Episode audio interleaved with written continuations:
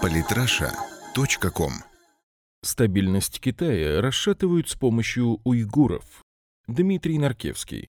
Сепаратизм – явление, присущее многим государствам. Не избежал его и Китай. И если в Гонконге сепаратизм носит ярко выраженный политический характер, то в северных и западных областях страны сепаратистские настроения стали квинтэссенцией политических, экономических и, главное, национальных особенностей. Одним из наиболее проблемных для Пекина регионов в этом смысле остается Синьцзян-Уйгурский автономный район – Суар. Противостояние населяющих его уйгуров и китайцев насчитывает не один век. За последние сто лет Восточному Туркестану, а именно так именуют его уйгуры, удавалось как минимум два раза добиваться определенной автономии. Однако китайцы каждый раз возвращали эти территории под свой контроль. В последние годы свое влияние на сепаратистские группировки в Суар пытаются оказывать сразу несколько международных игроков. Для них задача дестабилизировать Китай на поверку оказывается важнее, чем декларируемая защита прав и свобод национального меньшинства. Среди таких доброжелателей стоит выделить Турцию, США, международные террористические исламистские группировки, в числе которых запрещенные в России Исламское государство, ИГИЛ и фронт Джабхата Нусра, Тюркский мир. Для Турции уйгуры стали символом пантюркизма, ибо считается, что именно на территории Восточного Туркестана зародился тюркский этнос. Именно отсюда много лет назад и двинулись на запад волны тюркских переселенцев, чтобы пройти Среднюю Азию, Кавказ и выйти к берегам Черного и Средиземного морей. Турция старается оказать помощь уйгурам, покинувшим родину в частности, предоставляя им турецкие документы, позволяющие без проблем передвигаться по миру и продолжительное время находиться на территории Турции. Антикитайские настроения среди уйгуров, находящихся на территории Турции, довольно сильны, а если учесть, что численность уйгурской диаспоры составляет по разным данным от 60 до 300 тысяч человек, то стоит внимательно отнестись к этой проблеме. Тем более, что первые ласточки антикитайских выступлений уже имели место. Так, год назад, после того, как Китай ввел ряд ограничений на исполнение религиозных обрядов в период священного месяца Рамадан, в Турции прошли антикитайские демонстрации, публично сжигались флаги флаге КНР и были совершены нападения на несколько китайских ресторанов. Если в отношении диппредставительств Китая в Турции уйгуры пока не предпринимали серьезных атак, то вот консульство Таиланда серьезно пострадало после решения властей страны депортировать по запросу Пекина группу уйгуров в июле 2015 года. Нападение на консульство возымело действие, и тайцы выслали очередных нарушителей в Турцию, а не в Китай. Однако и Пекин сегодня предпринимает шаги по противодействию разжиганию пантюркистских настроений и оказывает серьезное давление на Стамбул. Одним из успешных примеров китайской дипломатической работы можно считать вынужденное переселение Восточно-Туркестанского национального центра, ныне Всемирного уйгурского конгресса, из Турции в немецкий Мюнхен. Кроме того, растущие политические, экономические и военные связи Анкары и Пекина накладывают серьезные ограничения на возможность открытой поддержки уйгуров со стороны турецких властей. Не стоит забывать, что и сама Турция находится в схожей ситуации, применяя репрессивные меры по отношению к курдам. Принципиальный Запад. США и Запад в целом используют традиционный правозащитный подход к проблеме уйгуров. Основным лейтмотивом сообщений западной прессы и неправительственных организаций НПО о ситуации в СУАР является тема нарушения коммунистическим режимом Китая прав и свобод уйгурского меньшинства. Так, например, известная Human Rights Watch своеобразно отреагировала на недавний трагический инцидент в Южном Синьцзяне. 10 сентября после взрыва, сдетонировавшей взрывчатки, обнаруженной в ходе рейда правоохранителей, погиб начальник местного отделения полиции, несколько офицеров получили ранения. Правозащитники, однако, после этого акцентировали внимание лишь на необходимости соблюдения прав арестованных по этому делу лиц, признав при этом, что не имеют достаточной информации о них. При этом факт гибели сотрудника полиции, кстати, судя по имени уйгура по национальности, не вызвал ни осуждения, ни даже соболезнований. Западная пресса, как правило, с сочувствием относится к действиям радикальных уйгурских экстремистов, снисходительно оправдывая их действия правом на сопротивление китайской экспансии. Постоянно ссылаясь на сотни убитых в этом противостоянии людей, они почему-то не акцентируют внимание на том, что многие из них погибли в результате ставших отличительной чертой уйгурских терактов ножевых нападений, когда большая группа экстремистов до нескольких десятков человек, вооруженные ножами и тесаками, нападает на полицейских или этнических китайцев, вырезая всех, кто попадается на пути. Подобные подходы к оценке происходящего вызывают негативную реакцию Пекина. Так, в ответ на публикацию ежегодного отчета по терроризму, в котором США выразили сомнения в террористической сущности действий уйгурских сепаратистов, сославшись на недостаток информации и непрозрачность действий Пекина, КНР выразила неудовлетворение позиции США. Председатель МИД КНР заявила, мы не можем согласиться с опубликовавшими доклад США, сделавшими столь бездумные замечания относительно антитеррористической политики Китая и других стран. Характерно, что сомнения США в реальности террористической угрозы звучат на фоне того, что Америка, как и Китай, внесла исламское движение Восточного Туркестана в список террористических организаций.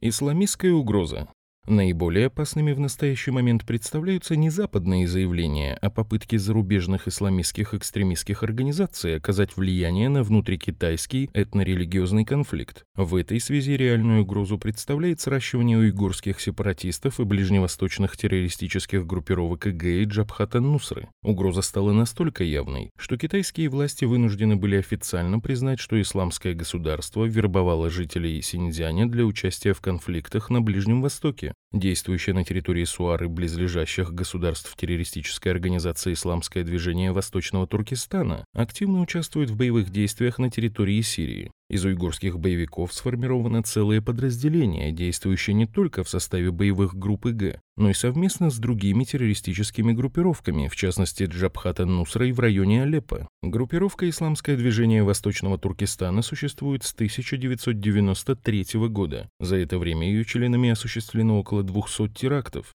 Представители движения участвовали в вооруженных конфликтах в Афганистане, Пакистане и Сирии. Группировка настолько широко опустила свои корни, что угрожает республикам Средней Азии. В частности, совместными действиями спецслужб государств, членов ШОС установлено, что исполнителем нападения 30 августа 2016 года на посольство Китая в Бишкеке являлся воевавший в Сирии член исламского движения Восточного Туркестана, гражданин Таджикистана, уйгур по национальности Зоир Халилов. Расширение сферы деятельности ИДВТ за пределы Китая значительно повысило опасность данной группировки для КНР, ведь теперь боевики угрожают не только стабильности внутри одного, пусть и самого большого региона страны СУАР, но и создают реальную опасность международным проектам Китая. Так, действия террористов в Киргизии и других республиках Средней Азии могут негативно сказаться на их отношениях с КНР. Реальную опасность ДВТ представляет китайско-пакистанскому проекту строительства транспортного коридора от границы Китая до пакистанского порта Гвадар. Деятельность группировки в непосредственной близости от районов проведения транспортных магистралей, тесные контакты с местными боевиками из Талибана и Аль-Каиды, группировки запрещены в России, заставляют китайцев прилагать дополнительные усилия по обеспечению безопасности проекта. Китайский ответ. КНР предпринимает активные меры по предотвращению терактов и уничтожению сепаратистского подполья по разным направлениям. Экономическая политика. Руководство Китая прекрасно понимает, что базу для сепаратистов во многом составляют представители нуждающихся слоев населения Синьцзяня. Действительно, это не богатый регион с достаточно суровыми природными условиями и полупустынными территориями. Поэтому центральное правительство реализовывает целый ряд программ по поддержанию достаточного для существования прожиточного уровня наиболее бедных слоев населения. Семьям бедняков, например, предоставляется материальная помощь, а их детям бесплатные школьные учебники.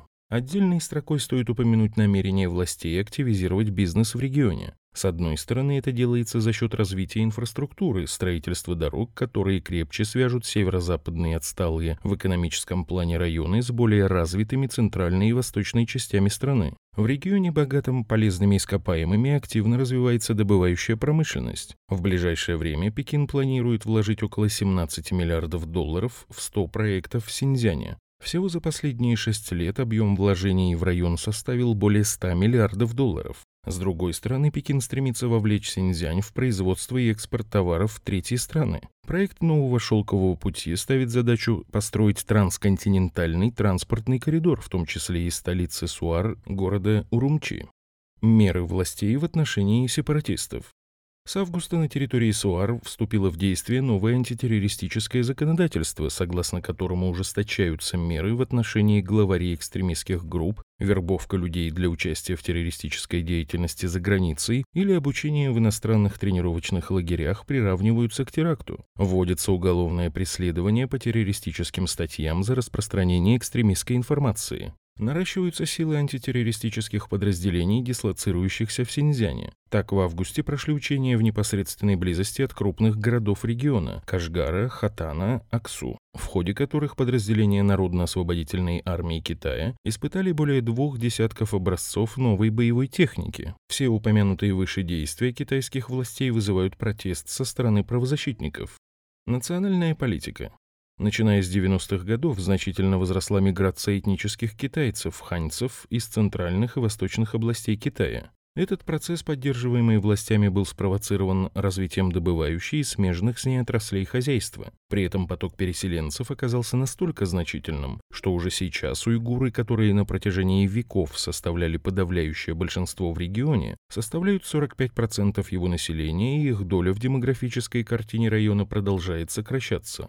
Резкое повышение доли ханьцев ведет и к постепенному вытеснению национального языка и замене его на общегосударственный мандаринский. Соответственно, вслед за языком серьезному давлению подвергаются культура и традиции уйгуров. И хотя китайские власти рекламируют Синьцзянь в качестве туристического направления с оригинальной и отличной от остальной страны тюркской культурой, в целом китаизация Суар отвечает интересам Пекина.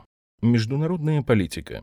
В отношениях с соседями Китай все активнее продвигает такие направления сотрудничества, которые позволяют ему повысить уровень безопасности внутри страны. Усиливается сотрудничество с Афганистаном, на северных границах которого располагались уйгурские базы. Китай наряду с Пакистаном и США включился в качестве полноправного партнера в число посредников при подготовке переговоров между официальным Кабулом и талибами. Кстати, по данным некоторых источников, талибы отказали и ДВТ в помощи против Китая. С Пакистаном расширяется военное сотрудничество. Организовано совместное патрулирование пакистанско-китайского участка границы, относящегося к Суар. На севере Синьцзяне Китай призывает Россию и республики Средней Азии к более тесному приграничному сотрудничеству. Понимая, что и ДВТ нашло себе союзников в лице террористических организаций Ближнего Востока, Пекин начинает проявлять всевозрастающий интерес к происходящему в Сирии и Ираке. Заявление китайских представителей о готовности оказывать военную помощь войскам Асада свидетельствует о том, что Пекин пришел к такому же, что и Россия год назад, пониманию необходимости бороться с терроризмом на дальних рубежах. На данном этапе помощь скорее символическая, в виде поставок оружия и отправки военных советников. Однако это только первые шаги Китая в сфере самостоятельных зарубежных военных кампаний. Подводя итог, можно сказать, что уйгурский вопрос продолжает оставаться одним из главных для китайского государства. Проблема становится тем острее, чем больше уйгурские экстремистские группировки под влиянием террористов из ИГ и Джабхата Нусры трансформируются из чисто сепаратистских, националистических в религиозные террористические организации. Со своей стороны Китай все жестче и настойчивее давит на уйгуров, стремясь поскорее ассимилировать этнически отличный от основной массы населения народ. Синьцзянь, на территории которого проживает около 10 миллионов уйгуров, среди которых главенствующей религией является ислам, продолжает оставаться тлеющим очагом нестабильности. Но помимо уйгурского подполья, стремящегося добиться отделения Восточного Туркестана, в антикитайскую кампанию активно включены и внешние игроки. В рамках провозглашенных Китаем грандиозных международных проектов Суар становится ключевой территорией в новой системе транспортных коридоров Евразии, и можно не сомневаться, что противники КНР пойдут на многое, чтобы не допустить его доминирования на пространстве от Тихого океана до Атлантики. В этом смысле печально только одно. Ни международные террористы, ни крупнейшие геополитические игроки, по сути, не интересуются судьбой уйгурского народа, а лишь используют его проблемы для решения собственных корыстных интересов. Подписывайтесь на наш канал в Телеграм. Самые интересные статьи о политике и не только. Читайте и слушайте каждый день на сайте polytrasha.com.